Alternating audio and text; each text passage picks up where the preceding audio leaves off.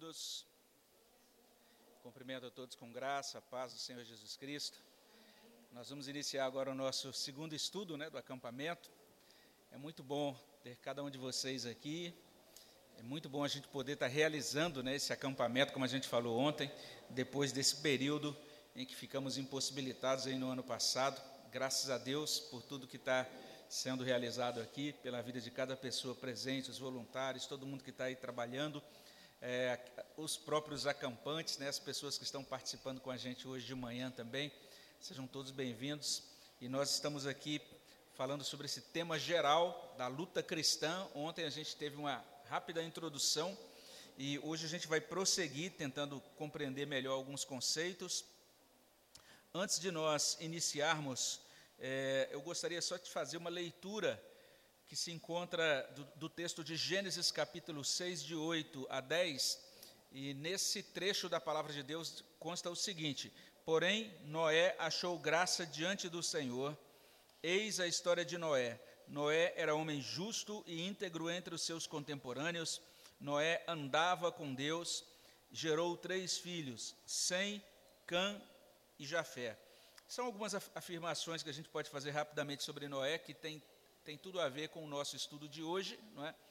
Primeiro, esse fato de que ele achou graça diante de Deus, então, uma pessoa que foi abençoada com a graça, teve essa experiência de ser alcançado pela bondade de Deus, pela misericórdia de Deus. É, literalmente, a gente pode dizer isso, ele foi um crente né, na sua geração. A gente percebe também que essa bênção da graça da, na, na vida dele produziu uma mudança no próprio comportamento, distinguiu o testemunho dele, porque diz que ele era íntegro entre os seus contemporâneos. Então, no meio da sua geração, ele era como se fosse ali um representante de Deus. É aquilo que mais adiante, né, muitos séculos depois, Jesus vai falar para os discípulos: Vós sois a luz do mundo e também o sal da terra. A gente pode dizer que Noé era luz do mundo e sal da terra na geração dele. E verso 10, gerou três filhos, Sem, Cã e Jafé. Ou seja, ele teve uma vida comum, teve filhos, e depois, se você der uma olhada na história da vida dele, não, os filhos dele não eram uma família totalmente harmônica, assim, né? Teve especialmente um dos filhos, aí o chamado Cã, que deu origem a, a, aos cananeus, ou cananitas, né? E estabeleceu-se na terra que depois foi chamada terra de Canaã. Mas, enfim, é, ele encontrou obstáculos, passou por problemas, por lutas para viver a vida comum, como todos os outros crentes de todas as épocas. Não é? Então, isso tem relação com o nosso estudo de hoje. Assim, Gessilene, momento. Desculpe, Gessilene. Obrigado, obrigado. É, isso tem relação com a oração pelas crianças. Então eu queria chamar as crianças aqui, nós vamos orar, elas vão sair, obrigado. Nós vamos orar e elas vão sair, né? Então todas as crianças são convidadas a virem à frente para ganharem oração. As crianças, só as mais bonitas, só as mais bonitas.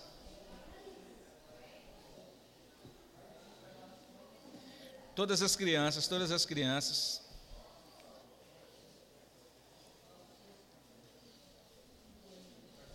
E aí?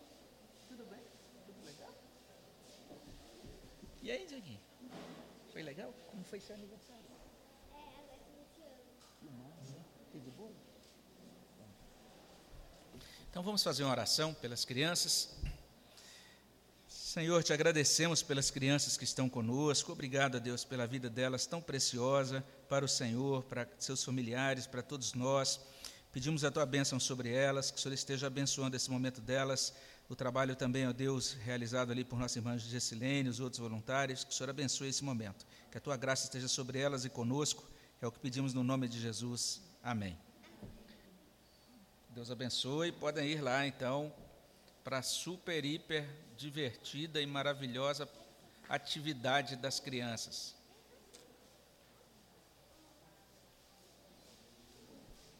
Acho que vai ser tão empolgante, acho que eu vou também. Mas aí não vai dar certo. Tá bom. Então vamos lá. O nosso objetivo hoje é falar sobre o que é a luta cristã. Então a gente já inicia é, conceituando o que é luta cristã. Né? Então a pergunta que se levanta é: o que é isso que a gente tem chamado de luta cristã? Né? É o cerne aqui do nosso acampamento. E a, o conceito já é fornecido, então, logo no início. Né? Luta cristã é algo muito simples, consiste em prosseguir caminhando com Deus nesse mundo, apesar das dificuldades impostas pelo pecado. Isso é a luta cristã. Eu acho que parece que não é tão empolgante assim, né? Porque, como a gente tinha dito ontem, eu falei ontem, naqueles movimentos de guerra espiritual, tinha todo uma, um entendimento diferente. Guerra espiritual é Primeiro, detectar quais são os demônios que estão dominando uma área, estabelecer a hierarquia espiritual, é, detonar, jogar uma bomba de oração em cima do trono de Satanás daquela região. E aí, a partir daí, tinha um monte de coisas assim, né? Então, é muito interessante. E a gente vai percebendo, à medida que a gente vai caminhando né, e vai estudando a palavra de Deus e tendo as próprias vivências aí na, na, nessa caminhada, que basicamente luta cristã é isso aqui. Significa você caminhar com Deus e prosseguir caminhando com Deus a despeito das dificuldades impostas pelo pecado. Tem duas palavras aí interessantes, né? Mas veja só, essa esse conceito situa a luta cristã em um ponto muito importante da doutrina bíblica, que a gente chama também de doutrina calvinista, mas especialmente o verbo prosseguir situa a, essa questão da luta em um, naquilo que a gente chama do quinto ponto do calvinismo. Então, o calvinismo ele tem, em determinado momento histórico, uma formulação, né, que é chamada a formulação dos cinco pontos do calvinismo. Isso, foi, isso aconteceu já depois de Calvino. Acho que Calvino nunca imaginou assim que alguém um dia usaria, daria um nome calvinismo a um movimento, né? E também esse desdobramento que se seguiu. Mas no século XVII aconteceu uma luta doutrinária dentro da igreja, e a igreja se reuniu em um sínodo numa, numa cidade chamada Dort. E lá nessa cidade ela, ela escreveu, foi produzido um documento chamado Os Cânones de Dort. Aquilo foi feito para dar resposta a um movimento que surgiu, né, uma ideia que surgiu naquele, naquele momento histórico, chamada arminianismo. Então, a, aquele, aquela doutrina, o arminianismo, tinha cinco afirmações. E os irmãos, então, se reuniram e tiveram que responder a cada uma daquelas cinco afirmações. E essa resposta dos teólogos calvinistas ficou sendo chamada de os cinco pontos do calvinismo. Para ajudar naquela época de forma assim didática as pessoas a lembrarem daqueles cinco pontos, o calvinismo adotou um símbolo, né, que foi uma flor, a tulipa, e a palavra tulip em inglês é em, tulipa em inglês é tulip. E daí esse, acró, esse acrônimo, acróstico, né? É acróstico ou acrônimo? É acróstico, né? Quando é, usa as letras. Eles estabeleceram, resumiram a doutrina nesses, nessas cinco declarações, né? A, o T, total depravação. O U, uma escolha incondicional, que tentando dar uma traduzida. O L, limitada expiação, também chamada de é, expiação definida, o I, irresistível chamado, e o quinto ponto, perseverança dos santos. Então, a, o quinto ponto, a perseverança dos santos, é uma doutrina muito importante, não é? é? Daí essa ideia, a luta cristã consiste em prosseguir caminhando. Veja aí a ideia de perseverança que é colocada nesse verbo prosseguir, tá? É muito interessante o que diz a doutrina da perseverança dos santos. A doutrina da perseverança dos santos diz o seguinte: os crentes em Cristo caminharão com Deus nesse mundo até o fim das suas vidas. Essa é a doutrina. Vou repetir aqui: os crentes em Cristo caminharão com Deus nesse mundo até o fim das suas vidas. Então, esse é o quinto ponto da doutrina da salvação, que recebe esse apelido aí, né, de cinco pontos do calvinismo, tá? Então, todos aqueles que pertencem a Deus prosseguirão com Deus até o fim da vida. Essa é a doutrina da perseverança dos santos. E veja, é, consiste em prosseguir caminhando com Deus nesse mundo, apesar das dificuldades. Então, agora esse substantivo aqui, né, dificuldades, significa que a caminhada com Deus nesse mundo vai enfrentar é, aquilo que a gente chama de embaraços ou obstáculos. É isso, vai ter, ah, vão se levantar algumas barreiras, vamos dizer assim, para você andar com Deus nesse mundo. A luta cristã é exatamente a tentativa do crente, vamos dizer assim, de transpor esses obstáculos. Isso é a luta cristã. Por exemplo, talvez você tenha acordado hoje e falou, vou no acampamento, né? E aí você percebeu que aconteceu um monte de coisa para atrapalhar você a chegar aqui. Né? E você conseguiu vencer aqueles obstáculos. Até a gente chega e fala, rapaz, hoje foi uma luta para eu chegar aqui. E foi mesmo. Né? Então, a luta cristã é isso. Você está é, se esforçando para vencer os embaraços, transpor os obstáculos, e ao mesmo tempo você vai caminhando com Deus e vai surgindo dificuldade, e aí, conforme a dificuldade vai chegando, você continua caminhando com Deus. É isso. Né? Essa é a luta cristã. A luta cristã é exatamente aquilo que acontece nessa, desse esforço de transposição dessas dificuldades. E nesse sentido, então, a caminhada do discipulado cristão, ela consiste em ouvir e obedecer à voz de Deus, lutando até vencer. Isso é a luta cristã. E tem um poeta, tem um hino do nosso inário que trata disso, Olha só o que diz esse hino aqui, o hino 162, intitulado A Voz de Deus, ele traz o seguinte. Outra coisa, gente, se você quiser saber uma boa fonte de música sobre luta cristã, é só ir no nosso inário. Você vai encontrar muita referência à luta cristã no nosso inário presbiteriano. E olha só o hino 162. Eis que ouvimos tua voz a animar os que andam sós. Olha que bonito isso, é ou não é? E em ti, sempre confiados, vão por ti sempre a lutar nesta vida tormentosa, qual fragor do vasto mar. A vida é, é comparada a um fragor do mar. Fragor é aquelas, são aquelas ondas fortes, aquele tumulto. A vida é comparada a esse mar tumultuoso, né, o tumultuado.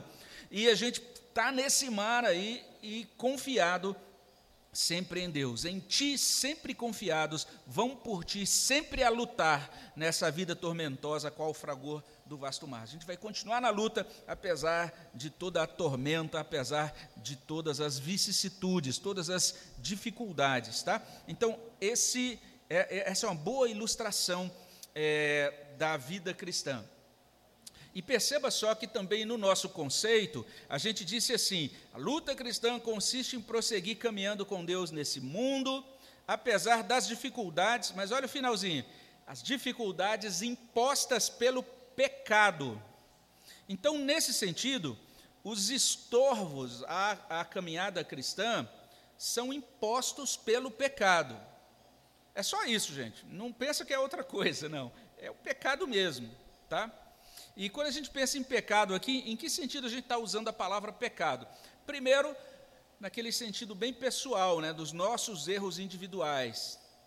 Cada desobediência nossa à vontade revelada de Deus.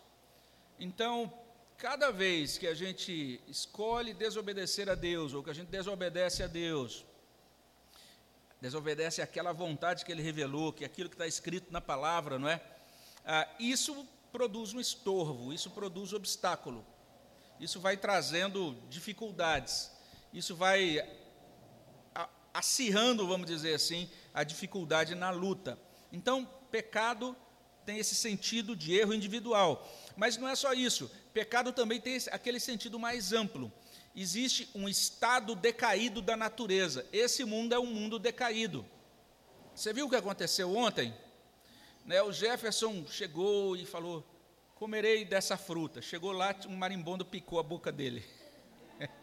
então, por causa do pecado é que marimbondo pica a nossa boca. Né? É isso. Né? O mundo atual, por causa da queda, ele agora é um mundo hostil. É um mundo perigoso. A gente enfrenta doença, a gente enfrenta morte, né? A gente vai, sei lá, ó, oh, que linda essa chácara, e de repente você bate o o dedão num toco, né? E aí você, oh, que coisa horrível, pensei que ia ter uma manhã poética e agora estou com o dedo enfaixado, coisas assim.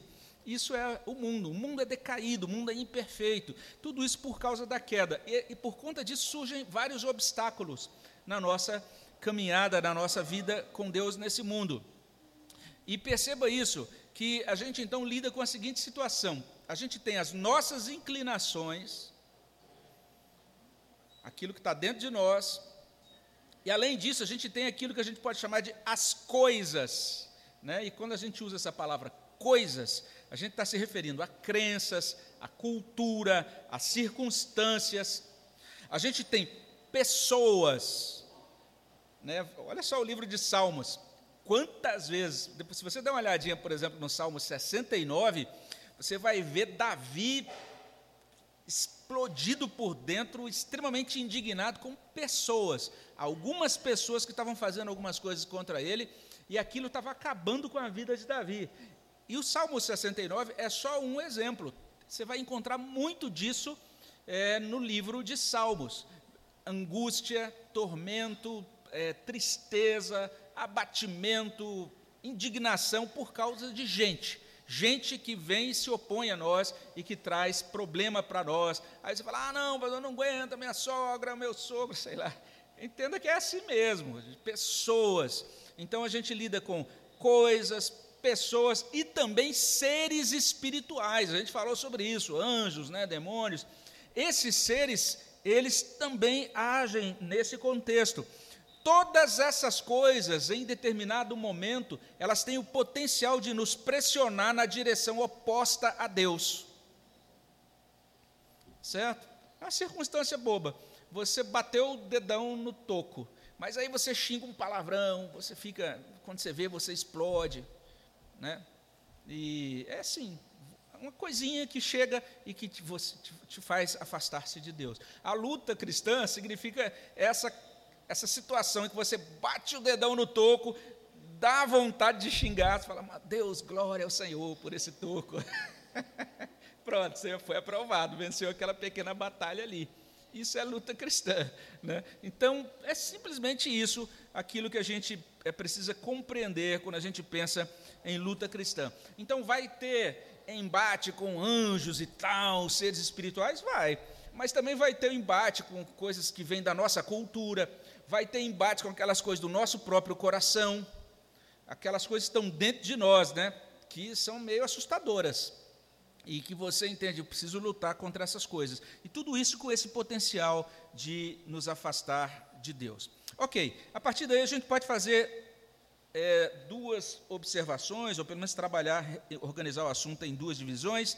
A primeira coisa que a gente afirma a partir desse ponto é que existe aquilo que a gente pode chamar de oposição absoluta e irreconciliável no universo. No cosmos, no universo, nessa realidade criada, existe aquilo que a gente pode chamar de oposição. Veja só, é uma oposição absoluta, é uma oposição irreconciliável. Que oposição é essa?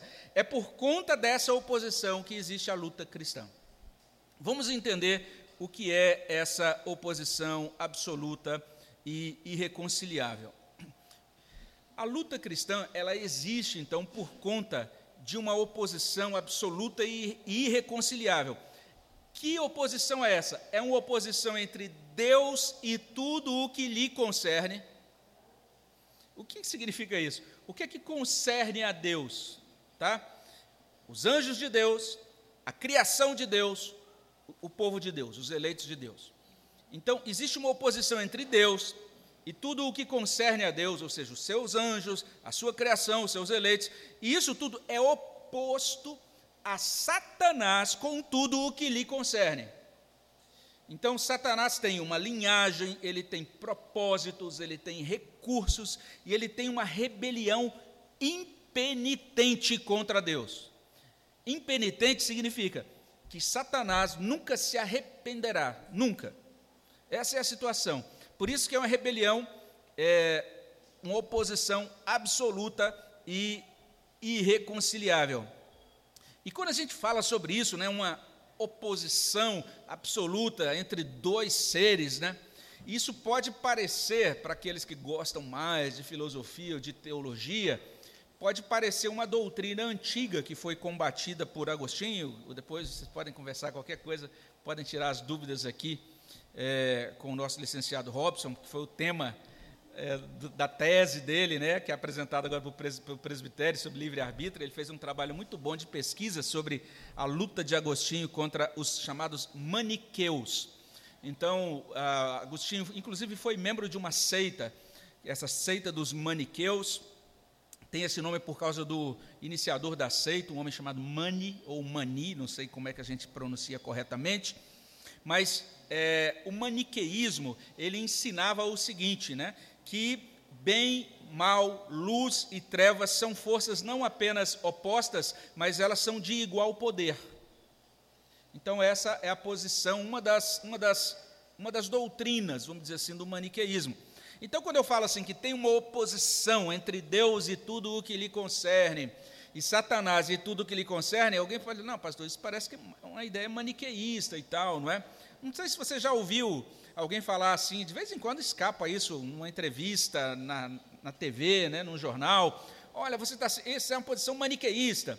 É quando você diz assim que tudo é preto ou branco, que você tem uma, uma oposição absoluta entre duas coisas.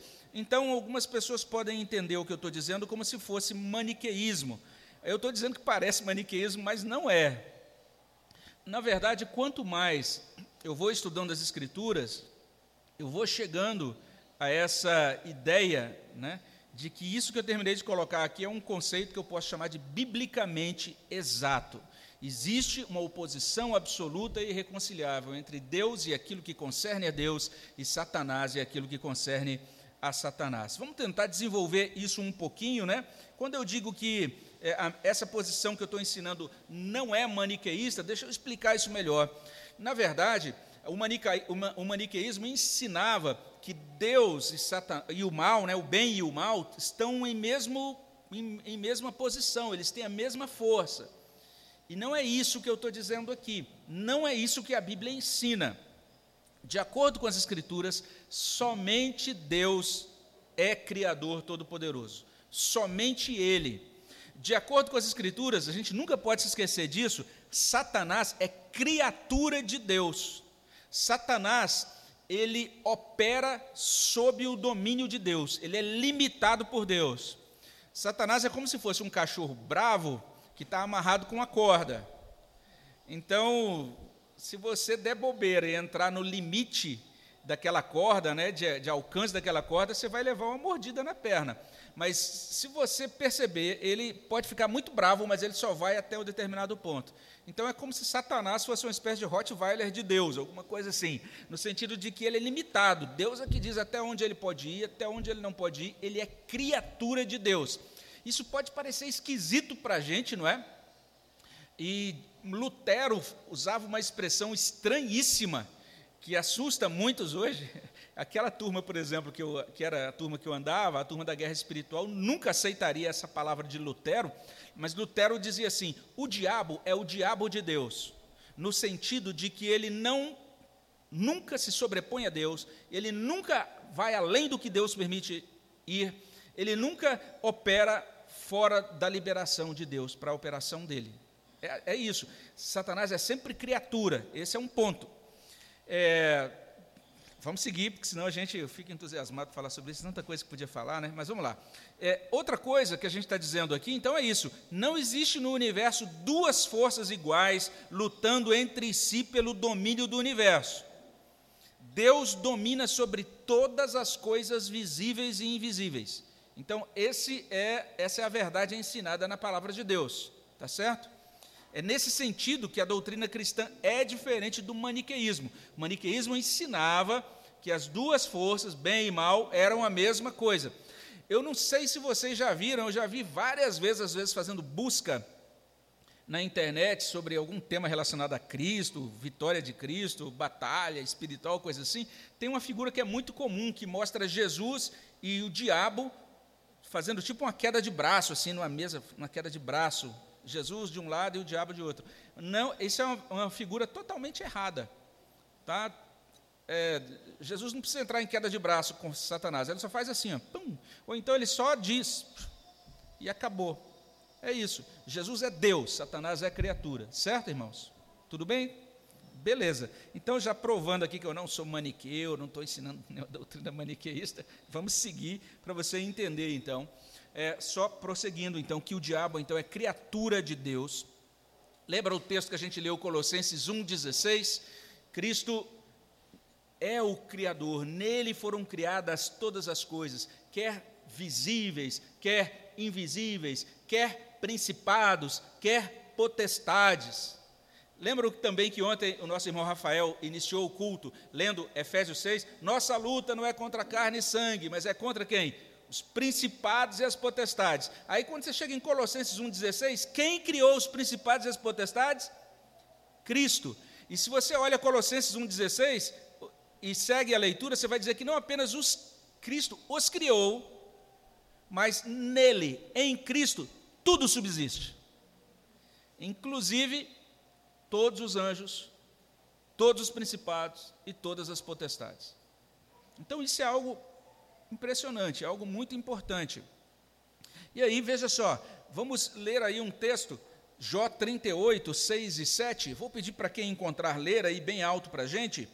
E veja só o que diz esse, esse trecho da palavra de Deus. Jó 38, 3, desculpe, 38, 6 e 7. Quem pode ler para a gente, por favor?